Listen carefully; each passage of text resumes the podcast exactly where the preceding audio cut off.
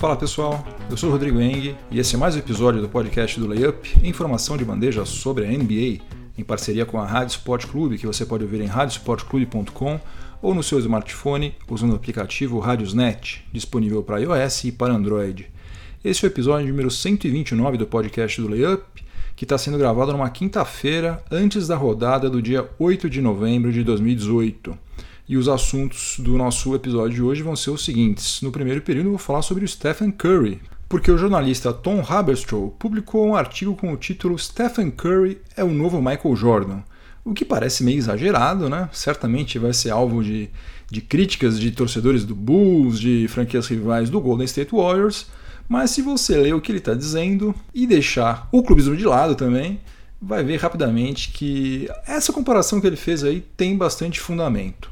No segundo período, eu vou gastar minha saliva para falar mal outra vez do Tom Thibodeau. Vou tecer algumas críticas aqui ao péssimo desempenho do Minnesota Timberwolves no setor defensivo. O Wolves tem apenas 4 vitórias em 12 partidas e perdeu todos os 7 jogos que fez até agora como visitante. No intervalo, no quadro Máquina do Tempo, nós vamos voltar até o dia 8 de novembro de 1992, quando o Sacramento Kings finalmente quebrou um tabu bastante incômodo que já durava 18 anos. No terceiro período, eu vou falar sobre dinheiro, sobre as multas que já foram pagas em menos de um mês de temporada regular pelos jogadores da NBA. Eles já pagaram mais de um milhão e meio em multas pelos mais diferentes motivos. Agora, Alguns valores dessas sanções aí estão precisando ser revistos urgentemente, porque eles não são proporcionais às atitudes dos infratores, como eu vou demonstrar facilmente aí no terceiro período. E no quarto e último período vou falar sobre o All-Star Game, porque a NBA e a Associação de Jogadores chegaram a um acordo para que o draft do All-Star Game de 2019 seja televisionado ao vivo, o que deve tornar o evento ainda mais interessante do que já é. Então chega de delongas, vamos ao que interessa, o podcast do Layup está no ar. O jornalista Tom Haberstroh publicou hoje no site NBC Sports um artigo cujo título é Steph Curry is the new Michael Jordan, ou seja, Curry é o novo Jordan. Eu comecei a jogar basquete em 1984, sim, eu sou velho pra caramba, e acompanhei, na medida do que era possível naquela época, a carreira inteira do Michael Jordan. Então, sempre que alguém é comparado a Michael Jordan, a minha primeira reação é dar risada, né? Jogadores como Kobe Bryant, LeBron James fizeram miséria. O LeBron ainda faz, mas para mim ambos estão em um patamar abaixo. E daí eu fui ler o artigo para saber que tipo de chá de cogumelo o Tom Haberstroh tinha tomado para dizer que Stephen Curry era o novo Jordan. E o pior é que quando eu acabei de ler, eu concordei 100% com ele. Aliás, quem se propõe a tentar entender o que ele está querendo dizer também vai concordar. Aconselho todo mundo a ler é só dar uma googada, Steph Curry is the new Michael Jordan, que você encontra sem nenhum problema, mas eu vou dar uma resumida. Espera aí, pausa para a passagem da ambulância. Olha, essa aqui tá com pressa, hein? Tchau, ambulância. Voltando aqui ao nosso podcast. Aconselho todo mundo a ler, é só dar uma googada que você encontra sem muitas dificuldades. Steph Curry is the new Michael Jordan mas vou dar uma resumida aqui porque eu achei muito interessante e super bem fundamentado. Ele conta que, historicamente, as enterradas eram jogadas reservadas quase que exclusivamente aos big men, aos pivôzões. Isso aí começou a ser mudado primeiro pelo Dr. J, né, pelo Julius Irving, nos anos 70, e depois principalmente por Michael Jordan nos anos 80. Ambos eram extremamente atléticos, né? tinha uma impulsão absurda e eles conseguiam enterrar, que é a jogada com o maior aproveitamento que existe, né? Afinal de contas, é, você coloca a bola dentro da cesta, né? Quase impossível você errar. E eles faziam isso sem se desgastar muito, porque eles eram extremamente atléticos, como eu já falei. Quando Michael Jordan venceu o Slam Dunk Contest pela segunda vez na temporada 87-88, houve 5.727 enterradas na NBA. Dez anos depois, aconteceram 9.318 enterradas na temporada 97-98. E isso aí representa um aumento, em comparação lá 87-88, um aumento de 63%.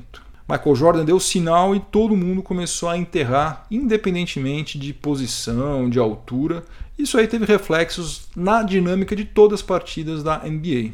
Agora vamos falar sobre Stephen Curry. E esses números que eu vou falar agora, quem fisgou lá no Basketball Reference fui eu. Na temporada 2009-2010, que foi a primeira temporada do Stephen Curry na NBA, cada time converteu em média 527 bolas de 3 pontos ao longo de toda a temporada.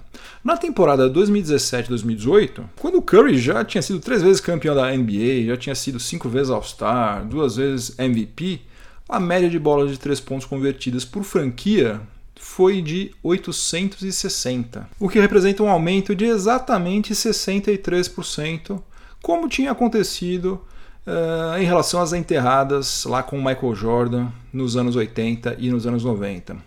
Stephen Curry inspirou todo mundo a chutar de fora do perímetro, independentemente da altura, da posição, como aconteceu com o Jordan nas enterradas. Então, sim, nesse sentido, o Stephen Curry é o novo da Michael Jordan. O cara que deu o exemplo sem medo de arriscar de praticamente qualquer ponto da quadra e todo mundo começou a seguir o exemplo dele em massa. Todo mundo começou a fazer exatamente o que ele faz. Hoje em dia, todo mundo chuta de três pontos. Eu falei outro dia exatamente sobre isso em relação à evolução incrível que o Milwaukee Bucks teve nos chutes de fora do perímetro, porque o Mike Budenholzer percebeu, puxa vida, se esse time não meter bola de três pontos, a gente não vai chegar a lugar nenhum. E ele deu uma revolucionada nisso. Todos os times atualmente, todos que têm alguma pretensão, arremessam de três pontos e isso se deve a Stephen Curry. Agora, uma coisa muito interessante que o Haberstroh fala nesse artigo, Stephen Curry is the new Michael Jordan, ele traz uma estatística impressionante que coloca Curry, as enterradas e as bolas de três pontos na mesma conversa, mostrando como realmente Stephen Curry é absolutamente fora de série. Olha só isso. Na atual temporada, o Stephen Curry está produzindo em média 1,92 pontos para cada arremesso que ele arrisca a pelo menos 8 metros e meio de distância da cesta, sendo que a linha de três pontos fica a 7 metros e 24 centímetros de distância da cesta, ou seja, quando ele chuta a mais de um metro além da linha de três pontos, ele está produzindo em média 1,92 pontos para cada arremesso. Enquanto isso, em toda a NBA, a cada tentativa de arremesso embaixo da cesta, e aí se incluem as enterradas, né, estão sendo gerados em média 1,82 pontos. Ou seja, Curry está sendo mais eficiente arremessando da casa do chapéu do que o jogador padrão da NBA arremessando embaixo da cesta. É absolutamente surreal isso. No segundo período do podcast do Layup, em parceria com a Rádio Sport Clube, eu vou falar mal do Tom Thibodeau e do Minnesota Timberwolves. Eu já comentei várias vezes aqui como eu estou extremamente decepcionado já há um bom tempo com a performance defensiva é, do Minnesota Timberwolves desde quando o Tom Thibodeau assumiu em 2016. E estou correndo o risco de ser repetitivo, porque vou voltar a esse assunto, mas eu acho que se tem alguém que merece ser criticado atualmente na NBA, esse alguém é Tom Thibodeau. Hoje, antes da rodada do dia 8 de novembro de 2018, o Minnesota Timberwolves é o 13º colocado na Conferência Oeste, está à frente apenas de Dallas Mavericks e Phoenix Suns, que são dois times que participaram da loteria do draft de 2018. O Wolves venceu 4 de 12 partidas, o que representa um aproveitamento de apenas 33,3%, e não conseguiu ganhar nenhuma das sete partidas que fez como visitante até agora. Aliás, é o único time que tem sete derrotas na estrada. Nenhuma outra franquia, nenhuma das outras franquias perdeu até agora sete jogos como visitante. que mais? Minnesota Timberwolves é o 29 em defensive rating. Temos 30 times e o Minnesota Timberwolves é o 29, é o penúltimo colocado em defensive rating, está à frente apenas do caótico Cleveland Cavaliers. E isso porque Tom Thibodeau é o guru da defesa, né? imagina se ele não fosse. Pior ainda é que a performance nos rebotes, isso aí eu considero a parte mais inadmissível do trabalho do Tibbs, é terrível. A performance do Minnesota Timberwolves nos rebotes é uma coisa grotesca. O Wolves tem atualmente um saldo de menos 95 rebotes, menos 31 em ofensivos e menos 64 em rebotes defensivos. O único time que está numa situação pior é o Washington Wizards, mas a gente tem que considerar o seguinte: Dwight Howard jogou somente três partidas que o Washington Wizards fez até agora. E o saldo vai subir, né? O saldo do Washington Wizards vai subir com certeza rapidinho nas próximas partidas, porque Dwight Howard é um reboteiro nato. Daí eu fui dar uma xeretada na média de idade do elenco do Minnesota Timberwolves. Né? Será que está faltando fôlego lá? Faltando impulsão? Faltando força física? É o seguinte, média de idade da NBA em 2018-2019 é de 26 anos e meio. E a média de idade do elenco do Wolves é de 27 anos, 27,1. Ou seja, quase nada, né? Tá um pouquinho acima, nada que justifique um time não conseguir pegar rebote. Outra coisa, a, a média de altura dos jogadores do Wolves é de exatamente 2 metros, que é a média da NBA. A média da NBA atualmente é de 2 metros de altura. O jogador médio tem exatamente 2 metros e bate perfeitamente com a média de altura dos jogadores do Minnesota Timberwolves. Ou seja, não existe nada que justifique esse desempenho tão ridículo nos rebotes.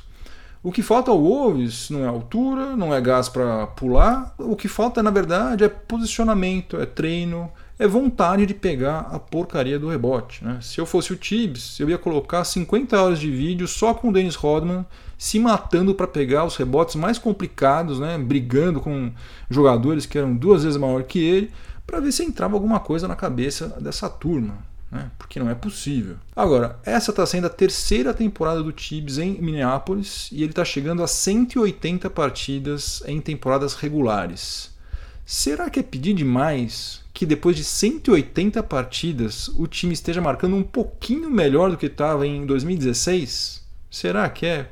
Porque hoje em dia está pior do que estava antes de Tom Thibodeau chegar ao Minnesota Timberwolves, se é que isso é possível, mas é verdade. A nossa máquina do tempo já foi acionada aqui no intervalo do podcast do Layup, em parceria com a Rádio Sport Clube, e hoje nós vamos voltar 26 anos no tempo, até o dia 8 de novembro de 1992. Naquela data, o Los Angeles Lakers recebeu o Sacramento Kings no Fórum de Inglewood e foi derrotado por 124 a 114. O time de Sacramento contou com 29 pontos e 8 assistências do armador Mitch Richmond, que seria eleito All-Star pela primeira vez no ano seguinte, e com 25 pontos e 10 rebotes do ala pivô Wayman Tisdale. O destaque do Lakers ficou por conta do James Worthy, cestinha da, da partida com 30 pontos. E o que tem de tão especial nesse jogo, nessa vitória do Sacramento Kings sobre o Los Angeles Lakers? É porque fazia um tempinho, com muitas aspas, que o Kings não vencia o Lakers em Los Angeles. Antes desse jogo, a última vitória do Kings sobre o Lakers tinha sido em Los Angeles, né? Tinha sido no dia 20 de outubro de 1974, quando o Sacramento Kings ainda se chamava Kansas City Omaha Kings e tinha o Tiny Archibald como sua grande estrela. A franquia mudou seu nome para Kansas City Kings em 75, depois transferiu a sua sede para a Califórnia em 1985, mas continuou sem saber o que era derrotar o Lakers em LA até 1992. Ao todo, o tabu durou 18 anos, durante os quais a franquia do King sofreu 43 derrotas consecutivas em Los Angeles. Essa seca tão longa de, de, vitórias fora de casa do Kings contra o Lakers só aconteceu porque, justamente nesses 18 anos, o time do Lakers foi a principal força da Conferência Oeste, disputando nove finais da NBA e se sagrando campeão cinco vezes enquanto o Kings participou somente de seis edições dos playoffs e no ano em que chegou mais longe, que foi o ano de 1981, foi vice-campeão da Conferência Oeste. Então, no dia 8 de novembro de 1992, há 26 anos, portanto, o Sacramento Kings derrubava um incômodo tabu de 18 anos, sem vitórias, sobre o rival californiano Los Angeles Lakers, lá em Los Angeles. No terceiro período do podcast do Layup, em parceria com a Rádio Sport Clube, o assunto vão ser multas. A temporada 2018-2019 começou há menos de um mês e os jogadores da NBA já desembolsaram mais de um milhão e meio de dólares só no pagamento de multas pelos mais diversos motivos.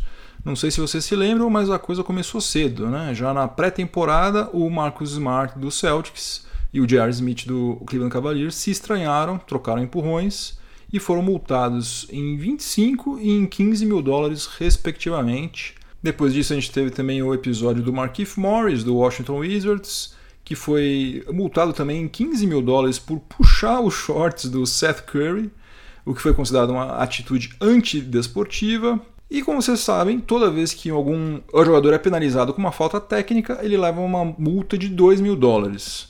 O Kent Bazemore, do Atlanta Hawks, o John Wall, do Washington Wizards, Russell Westbrook, do Oklahoma City Thunder, André Drummond, do Detroit Pistons, já levaram cada um deles três faltas técnicas e, portanto, morreram com 6 mil doletas cada um deles. De todas as 30 franquias, em apenas 9, nenhum jogador foi multado até agora. Passaram incólumes os jogadores de Chicago Bulls, Indiana Pacers, Milwaukee Bucks, New Orleans Pelicans, Orlando Magic, Philadelphia 76ers, Portland Trail Blazers, San Antonio Spurs e Toronto Raptors. Em todas as outras 21, pelo menos um jogador até agora já foi multado. Mas isso aí é dinheiro de pinga se a gente comparar ao que Brandon Ingram, Rajon Rondo e Chris Paul tiveram que pagar por causa daquele quebra-pau no jogo entre eh, Houston Rockets e Los Angeles Lakers. Os três acabaram sendo suspensos e receberam descontos proporcionais em seus salários. Isso aí significa o seguinte: o Brandon Ingram perdeu quase 160 mil dólares, o Rajon Rondo perdeu quase 190 mil dólares e o Chris Paul que tem um salário altíssimo, teve que morrer com mais de 490 mil dólares. Quase meio milhão de dólares, né? Impressionante. E agora, recentemente, nós tivemos mais duas punições pecuniárias aí distribuídas pela NBA. É, uma delas ao Nikola Jokic, do Denver Nuggets, e depois uma outra ao Kyrie Irving, do Boston Celtics, deixando claro que os critérios da NBA precisam ser revisados urgentemente. Vamos lá, o Jokic ele foi punido em 25 mil dólares porque ele fez a seguinte declaração em uma entrevista falando sobre o Wendell Carter Jr. Aspas, hein? Não sou eu que estou falando isso. Quem falou foi Nikola Jokic. Eu não sou homossexual, mas o comprimento dele é maior do que o esperado. Obviamente ele estava se referindo ao pênis do calor do, do Chicago Bulls, Wendell Carter Jr. Só me pergunte em que circunstâncias Nikola Jokic teve a oportunidade, o interesse também, em verificar isso. Mas é melhor eu não me aprofundar nesse assunto, senão é capaz da NBA acabar me multando também. Bom, mas guarde aí. Jokic pagou 25 mil dólares por uma declaração de meia dúzia de palavras que, para a maioria dos homens, seria consideradas um elogio. Né? Um monte de cara por aí gostaria de ter um documento mais avantajado. Não colocou em risco a integridade física de ninguém, ele nem tentou fazer isso. Ele somente fez uma brincadeirinha. Mas vamos lá, vamos em frente. Kyrie Irving ficou pistola da vida porque Jamal Murray do Denver Nuggets também tentou fazer um arremesso no garbage time para chegar aos 50 pontos. Logo depois que o jogo acabou, Kyrie Irving pegou a bola e jogou em direção à arquibancada do Pepsi Center. Né? Pepsi Center, como vocês sabem, é a casa do Denver Nuggets. A intenção do Kyrie Irving era isolar a bola para que ela não pudesse ser guardada como lembrança pelo Jamal Murray, que tinha acabado de registrar a maior pontuação da sua carreira. Só que foi uma atitude meio impensada, porque levar uma bolada de basquete na cara, por exemplo, pode machucar muito, né? Especialmente quem usa óculos, ou vai que dá o azar de cair na cara de uma criança, uma criança de colo, ou um senhor de 90 anos de idade. Pode causar um estrago tremendo. Apesar de ninguém ter se machucado, até onde eu saiba pelo menos, a NBA multou o Kyrie Irving em 25 mil dólares, exatamente como aconteceu com o Nicole Jokic. Agora vamos voltar ao começo desse terceiro período, quando eu relembrei a briga entre o Marcus Smart e o J.R. Smith. O Smart agrediu fisicamente o J.R. Smith com um empurrão e a coisa só não ficou feia de verdade porque chegou a turma do deixar disso. E ele também foi punido com 25 mil dólares. Então, em menos de um mês, nós tivemos pelo menos três jogadores pagando a mesma multa por infrações claramente que tiveram níveis de gravidade completamente distintos. Na minha opinião, pelo menos, Jokic, Kyrie Irving e Marcus Smart deveriam ter recebido graduações de penas diferentes, cada um deles, proporcionais ao que cada um fez. Afinal de contas, as multas têm esse escopo punitivo, né? É claro, mas isso não quer dizer que elas não tenham que ser justas também, né? No quarto e último período do podcast do Layup, em parceria com a Rádio Sport Clube, o assunto vai ser o All-Star Game 2019. Seguindo a onda das mudanças para tornar o All-Star Game mais interessante, a NBA e a Associação de Jogadores chegaram a um acordo para que o draft do All-Star Game 2019 seja televisionado ao vivo.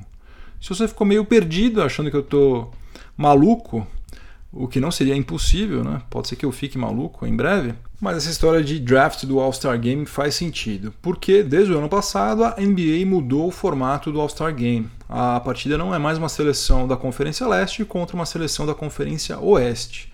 O jogador que recebe mais votos no leste é o capitão de um time e o que recebe mais votos no oeste é o capitão do outro.